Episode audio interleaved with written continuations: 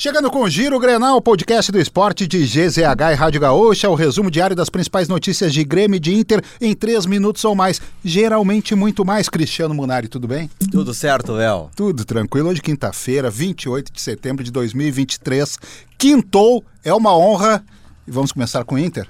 Vamos começar com o Inter. O Inter que ontem empatou com o Fluminense na ida da semifinal da Libertadores, mas foi um grande jogo no Maracanã, né? Quatro gols, o Fluminense saiu vencendo, o Inter virou o jogo com o Hugo Maia, teve um gol anulado do mercado, depois fez o segundo gol com o Alan Patrick, quando parecia queria voltar com a vantagem para Porto Alegre com um homem a mais em campo, o Cano acabou fazendo o segundo gol dele.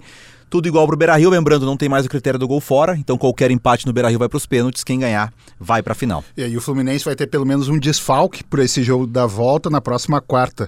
O Samuel Xavier, expulso ainda no primeiro tempo, não atua no jogo de volta. A partida também teve um gol anulado pelo VAR, né? O Mercado cabeceou para marcar, mas a bola desviou na mão do zagueiro antes de entrar. A arbitragem de vídeo interferiu na jogada e anulou o gol. É, e justamente essa expulsão do Samuel Xavier, somado com o gol anulado do mercado, deixou o Inter com esse sentimento dúbio. O Cudê ficou bem claro nas palavras dele depois do jogo, né? Antes do jogo, se alguém chegasse pro Cudê e falasse o empate no Maracanã, acho que ele assinaria, o Alessandro Barcelos assinaria, os jogadores do Inter, os torcedores, todo mundo. Nosso Vini Moura.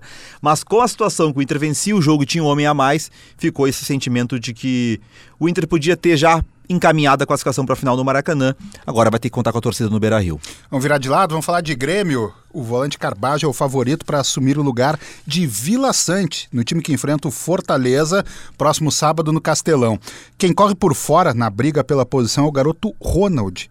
Jeromel também deve voltar ao time na zaga. Ele deve atuar ao lado do Kahneman, com a dupla histórica da defesa atuando junta, mais uma vez, já que o argentino retorna de suspensão. Olha só, hein? Atração no Castelão. Jeromel e Kahneman, lado a lado, é o que tudo indica.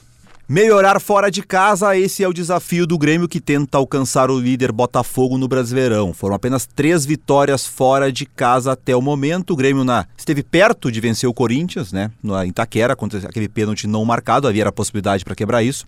Acabou empatando. O Fortaleza que está na Sul-Americana, então o técnico Juan Pablo Vorvoda, como dizem os argentinos, não deve escalar Gostei, o time titular. Bonito, bonito né? Vorvoda.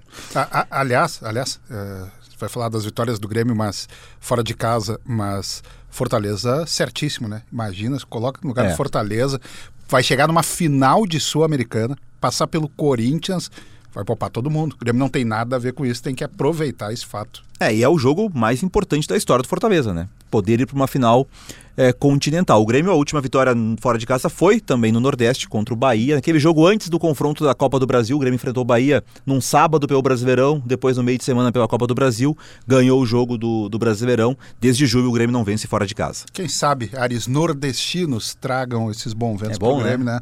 Ah, muito bom, o Nordeste é maravilhoso. Siga o Giro Grenal na sua plataforma de áudio preferida, deixe a sua avaliação e ative o sininho para receber uma notificação sempre que um episódio novo estiver no ar produção do Giro Grenal do Nicolas Vira. A gente viu certinho o roteiro, né? Conforme ele escreveu, tudo claro, bem. Claro. E o nosso certinho. Christian Rafael na técnica de edição de áudio, Cris, como eu, Xará. E fica a dica, né? Nos siga lá nas redes sociais, no arroba esportesgzh. Munari, parabéns, parabéns pela tua atuação, pela tua obediência ao roteiro. Isso deixa um produtor feliz, tem certeza, exatamente do jeito que as coisas estão escritas. Isso é muito bom. Isso é uma capacidade de improviso sensacional. Mas o que eu queria te dizer aqui no pós-crédito era te perguntar, na verdade, hum. entrecô ou pirarucu? o Katsurayama preferiu o pirarucu.